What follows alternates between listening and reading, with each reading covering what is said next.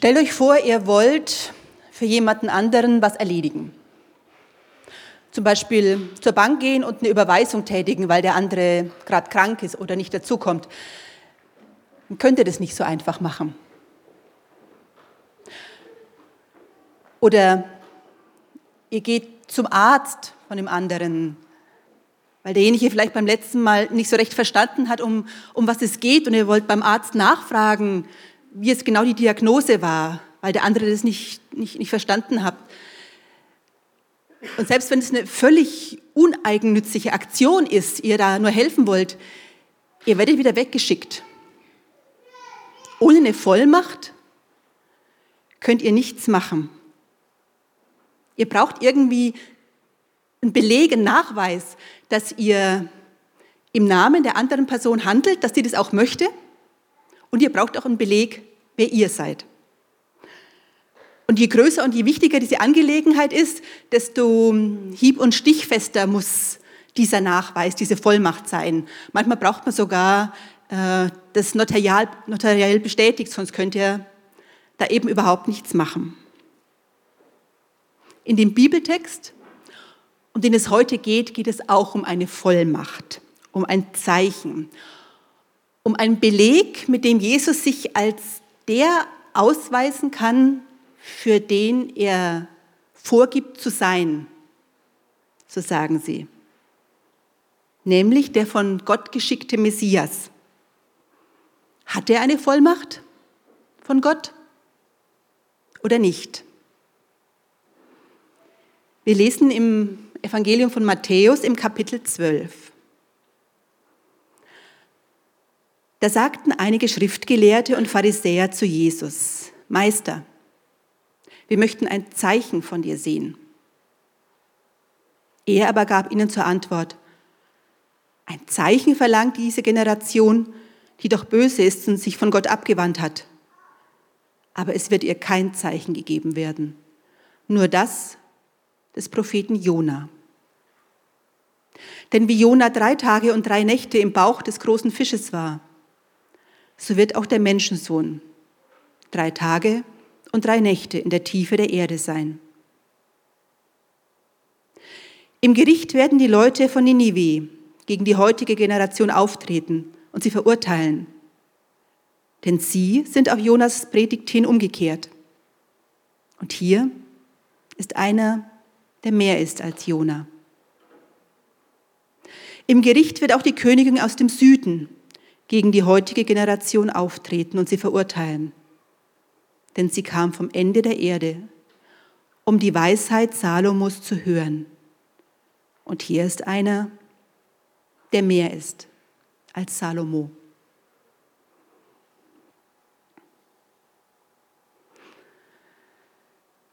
Es ist nicht verständlich, dass Menschen nach einem klaren Zeichen, nach einer Legitimation fragen. Die Berechtigungen, die Zuständigkeiten auch wirklich klärt. Meine, selbsternannte Messiase oder solche, die von ja, einer aufgeheizten Masse gekrönt werden, die, die gibt es heute und die gab es auch vor 2000 Jahren schon. Also zeig doch mal Jesus, ob du nur vollmundig sprichst oder ob du der bist, für den du dich ausgibst. Beweis es uns. Diese Frage, diese Forderung, die steht im Raum. Diejenigen, die so fragen, das sind Schriftgelehrte und Pharisäer. Wenn wir heute von dieser Gruppe hören, dann schwingt da sehr schnell so ein negativer Ton mit. Schriftgelehrte und Pharisäer. Sind es nicht diese staubtrockenen und humorlosen Paragraphenreiter? Aber ich glaube, das wird ihnen nicht so ganz gerecht. Es waren Gelehrte, Theologen, Menschen, die sich mit der Tora, mit den jüdischen Schriften und mit den Geboten auskannten und die sie auch wirklich sehr ernst genommen haben. Ihnen war eine korrekte Auslegung wichtig, die Tradition und auch wirklich eine Umsetzung der Heiligen Schrift. Es waren fromme Leute. Und in ihrer Tradition, da war ihre Frage und ihre, ihre Forderung nach einem Zeichen auch völlig recht. Die jüdische Erwartung war, dass man den kommenden Messias an Zeichen erkennen wird. So wie Mose, als er sein Volk aus der, ähm, aus der Gefangenschaft, aus der ägyptischen Gefangenschaft in die Freiheit geführt hat. Auch da Zeichen und Wunder. Ihr Wunsch war also völlig berechtigt. Jesus, wo ist deine Legitimation? Wer bist du wirklich? Erinnert ihr euch noch an die Versuchungsgeschichte von Jesu in der Wüste? Quirin hat sie vor, ich glaube, es waren drei Wochen vorgelesen. Auch da versucht diesmal sogar der Teufel, Jesus herauszufordern. Zeig doch mal, was du drauf hast. Beweis es uns. Verwandle diese Steine in Brot. Du kannst es doch, komm, mach eine Kleinigkeit für dich. Und selbst der Teufel belegt sein fieses Spiel mit Bibelworten.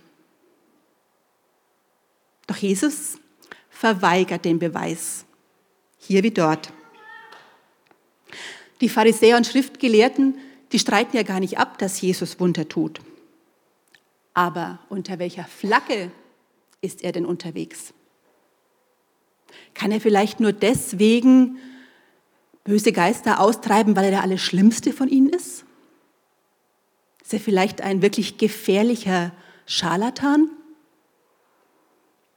Ist er einer, der das Volk aufmischt, verführt? Dann wäre er politisch gefährlich. Und einer, der am Sabbat heilt und der die jüdisch, jüdischen Gesetze einfach so außer Kraft setzt, das kann eigentlich nur ein falscher Prophet sein. Und plötzlich ist die Frage, die am Anfang so, ja, so schlicht daherkommt, plötzlich ist es kein harmloser Smalltalk mehr. Bei solchen Themen kennen die Gesetzestreuen und die römische Besatzungsmacht keinen Spaß. Und auf einmal wird die Lage sehr ernst für Jesus. Wenn er diese Anschuldigungen entkräften will, dann muss er jetzt liefern. Aber Jesus liefert nicht. Im Gegenteil, er entlarvt ihr doppeltes Spiel. Ein Zeichen, das verlangt diese Generation, die doch böse ist und sich von Gott abgewandt hat. Ganz schön angriffslustig. Denn Jesus durchschaut sie und er merkt, dass sie sich doch eigentlich gar nicht ändern wollen. Sie wollen ja eine Art Show, aber Konsequenzen für sich selbst, für sie selbst wird es nicht haben. Und so wirft er ihnen vor, dass sie hartherzig sind, dass sie Gott nicht mehr vertrauen, dass sie leben, als gäbe es Gott nicht, als bräuchten sie ihn nicht. Dass es ihnen nicht an Zeichen fehlt, sondern dass sie nicht wollen. Eigentlich könnten wir uns bei der Geschichte ganz entspannt zurücklehnen. Es geht um Probleme, die Jesus hat mit einer Gruppe, mit einem Volk im Nahen Osten, weit weg und lang her. Das ist richtig. Aber richtig ist auch, dass Gott immer noch durch Geschichten wie die zu uns sprechen kann. Und die Frage ist, ob in der Geschichte vielleicht irgendwie ein Funke drin sein könnte, der auch mit Seiten von mir zu tun haben kann. Und je blöder euch jetzt dieser Gedanke vorkommt, desto sinnvoller ist es vielleicht da mal hinzuschauen und die Geschichte einfach mal auf sich wirken zu lassen.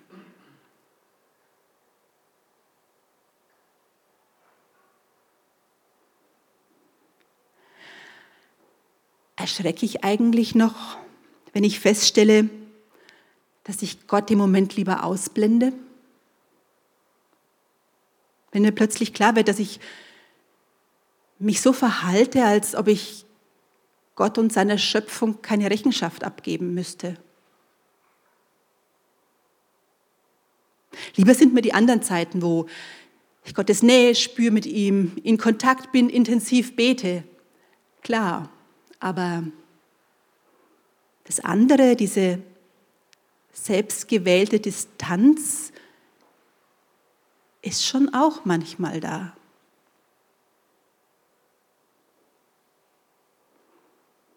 Und ich ertappe mich dabei, dass mir auch der Wunsch der Pharisäer nach einem Zeichen nicht völlig fremd ist. In manchen Situationen hätte ich gerne einen eingeschriebenen Brief oder zumindest eine laut, deutlich hörbare Stimme von oben. Kennt ihr nicht sowas, ne? Also irgendeinen, irgendeinen Beleg, dass ich auf dem richtigen Weg bin, dass mein Gebet was bewirkt, auch wenn ich lange dran bin und nichts spüre oder nichts erlebe. Also irgendeinen Hinweis, an dem mein Vertrauen sich so ein bisschen festhalten könnte, wäre schon schön. Es ist ja nicht so, dass Jesus keine Zeichen und Wunder tut. Jede Menge sogar. Gerade eben am Sabbat hat er einen Mann geheilt, der eine verkrüppelte Hand gehabt hat. Und die Menschen um ihn herum, die haben es doch immer wieder erlebt. Er hat Stürme beruhigt, er hat zahlreiche Kranke geheilt, er hat sogar Tote wieder zum Leben auferweckt. Tausende sind geströmt, um Jesus zu hören, ihn zu erleben und sie haben Veränderung bei sich selber erlebt und sie haben sich gewundert, mit welcher Vollmacht, mit welcher Autorität er spricht wie er vom Reich Gottes spricht. Und Jesus hat auch mit außergewöhnlichen Maßnahmen nicht gezögert, wenn Menschen in Not waren. Aber dann spricht Jesus doch von einem Zeichen, vom Zeichen des Jona. Ihr kennt ja wahrscheinlich die Geschichte von diesem ja etwas eigensinnigen Propheten. Jona bekommt von Gott die, den Auftrag, in die Stadt Ninive zu gehen, um den Einwohnern dort zu sagen, dass ihre Art, wie sie leben, verkehrt ist, dass sie sich ändern sollen. Sie sollen aufhören, Unrecht zu tun und sich Gott zuwenden, sonst wird ihre Stadt zerstört. Und Jona, er reist zwar ab, aber genau in die entgegengesetzte Richtung, aufs Meer. Er geht auf ein Schiff, gerät in Seenot, wird über Bord geworfen, versinkt und dann wird er von einem großen Fisch verschluckt. Ende der Geschichte, meint man. Das war es dann wohl. Doch mitten in diesem glitschigen, in diesem nassen Magen dieses Fisches, also in einer in mehrfacher Hinsicht aussichtslosen Situation, da sitzt Jona und betet zu Gott. Jona betet. In meiner Not rief ich zu dir, Herr, und du hast mir geantwortet. Aus der Tiefe der Totenwelt schrie ich zu dir, und du hast meinen Hilfeschrei vernommen. Du hast mich mitten ins Meer geworfen. Die Fluten umgaben mich, alle deine Wellen und Wogen schlugen über mir zusammen. Das Wasser ging mir bis an die Kehle, ich versank im abgrundtiefen Meer, Schlingpflanzen wandten sich mir um den Kopf. Aber du, Herr, mein Gott, hast mich lebendig aus der Grube gezogen. Du, Herr, bist mein Retter.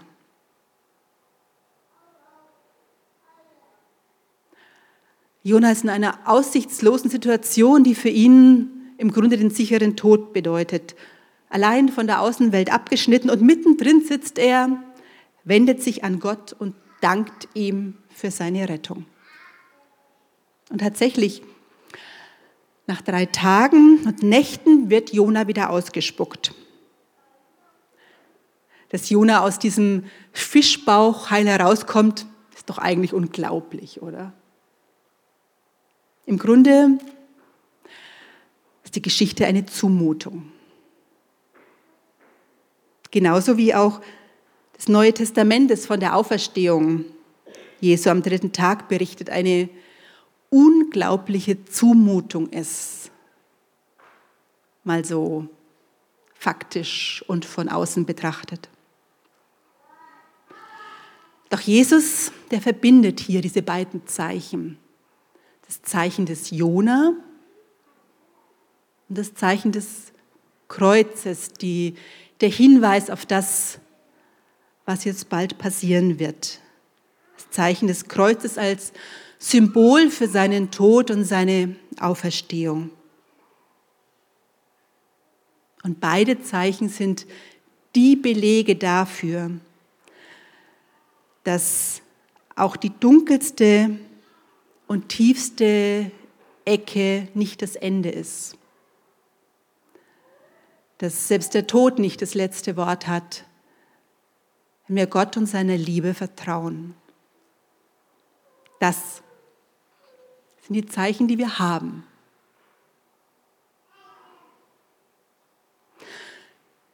Nachdem der Fisch Jona wieder ausgespuckt hat, macht er das, was Gott ihm eigentlich in Auftrag gegeben hat. Er geht endlich nach Ninive. Und Wunder, oh Wunder, obwohl Jona immer noch ziemlich störrisch ist, redet er zu den Menschen aus in, in Ninive und obwohl seine Predigt wahrscheinlich nicht unbedingt einen Preis gewonnen hätte, sie zeigt Wirkung. Die Bewohner von Ninive lassen sich wachrütteln. Sie hören auf die Warnung, sie fasten, sie ändern ihr Leben tatsächlich und ihre Stadt wird gerettet. Schließlich tritt noch die Königin des Südens, die Königin aus Saba auf. Saba, das liegt so etwa im heutigen Jemen, also eine ganze Ecke entfernt. Die Geschichte könnt ihr in 1. Könige 10 nachlesen. Die Königin von Saba, das ist eine mächtige, eine, eine sehr kluge, eine schöne Frau. Von König Salomo und von seinen weisen Worten, von seiner Urteilskraft hat sie gehört die ja bis heute legendär ist. Sie möchte mehr von ihm kennenlernen, möchte mehr erfahren. Hinter dieser Weisheit von König Salomo, da, da muss doch mehr stecken. Aber was? Da gibt es irgendetwas, was sie anzieht, was sie nicht zur Ruhe kommen lässt. Sie nimmt einen weiten Weg auf sich und kommt zusammen mit ihrem Gefolge nur um einer Ahnung, einer Sehnsucht, einer Sehnsucht nach mehr zu folgen. Alles beginnt mit der Sehnsucht, schreibt Nelly Sachs. Immer ist im Leben Raum für mehr, für Schöneres, für Größeres. Die Königin folgt ihrer Sehnsucht. Die Menschen von Ninive ändern ihr Leben ganz ohne Zeichen. Und sie werden zum Vorbild, aber auch zur Warnung. Und sie halten der Generation, die zuhört, quasi einen Spiegel vor. Die Menschen von Ninive und die Königin von Saba, übrigens alles Heiden, sie haben auf Menschen gehört, die nur ein Prophet waren, die nur ein König waren. Doch was ihr jetzt seht, sagt Jesus, das ist noch viel mehr. Hier ist einer, der ist mehr als Jona. Hier ist einer, der ist mehr als Salomo. Hier ist Jesus, der Sohn Gottes, der wahre König, der erwartete Messias, der lange sehnte Retter. Wer so drastisch mahnt, wie Jesus es hier tut, dem liegen die Menschen wirklich sehr am Herzen. Der kämpft wirklich leidenschaftlich um sie, dass sie doch endlich zur Besinnung kommen, dass sie erkennen, was da vor ihren Augen passiert.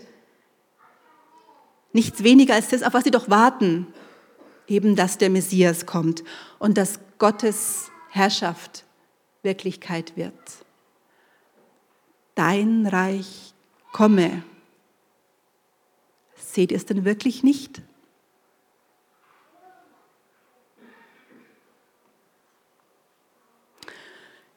Wir befinden uns ja gerade in der Fastenzeit. Und zumindest in unseren Breiten ist es eine Zeit, in der die Natur so gerade erst am Kommen ist, gerade erst beginnt. Man freut sich so über die ersten kleinen Knospen an den Bäumen, an unscheinbaren Blümchen, die da irgendwo unterm Laub hervorspitzen. Später im Jahr, da würden einem solche Kleinigkeiten vielleicht gar nicht mehr groß auffallen. Das ist die Zeit der zarten Farben, des Beginnenden. Weniger für die großen Paukenschläge noch. Vielleicht ist Fastenzeit ja auch eine Gelegenheit, die Zeichen zu suchen, die scheinbar unsichtbar, aber doch da sind. Manchmal erscheinen sie einem noch sehr klein. Aber dennoch kann man schon erkennen, dass Gott am Werk ist. Für so eine Spurensuche ist es ratsam, wenn man sich mal ein bisschen Zeit gönnt. Vielleicht abends so eine Viertelstunde sich in Ruhe mal hinsetzt und dann kann man langsam den vergangenen Tag so mal zurückspulen lassen. Was war heute? Was habe ich erlebt? Was gab es für Begegnungen? Was hat mich berührt? Was hat mich geärgert? Oder was gefreut? Wenn man dann mal so in Ruhe hinschaut, dann kann man sich die Frage stellen, und wo in all dem könnte Gott gewesen sein? Wo finde ich seine Zeichen, seine Fingerabdrücke, vielleicht mitten in meinem Alltag?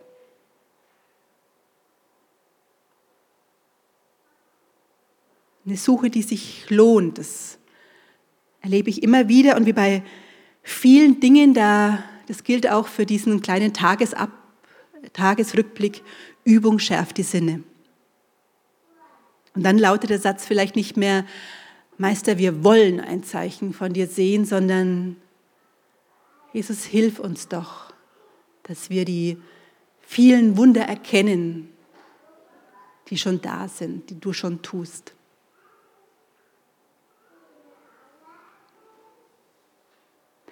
Ein deutliches Zeichen hat Jesus uns als Gemeinde mit auf den Weg zu geben, mit auf den Weg gegeben. Wenn wir jetzt gleich zusammen das Abendmahl feiern, dann erinnern wir uns nicht nur an das Zeichen des Kreuzes damit, an seinen letzten Abend, an sein Sterben, an sein Auferstehen. Wir vertrauen auch darauf, dass Jesus selbst in diesem Stück Brot und in diesem Schluck Wein da ist. Hier, jetzt, heute Morgen, mitten unter uns. Brot und Wein als sichtbares, als greifbares Zeichen für seine Gegenwart, für seine Kraft und für seine Liebe. Fühl- und schmeckbare Zeichen. Amen.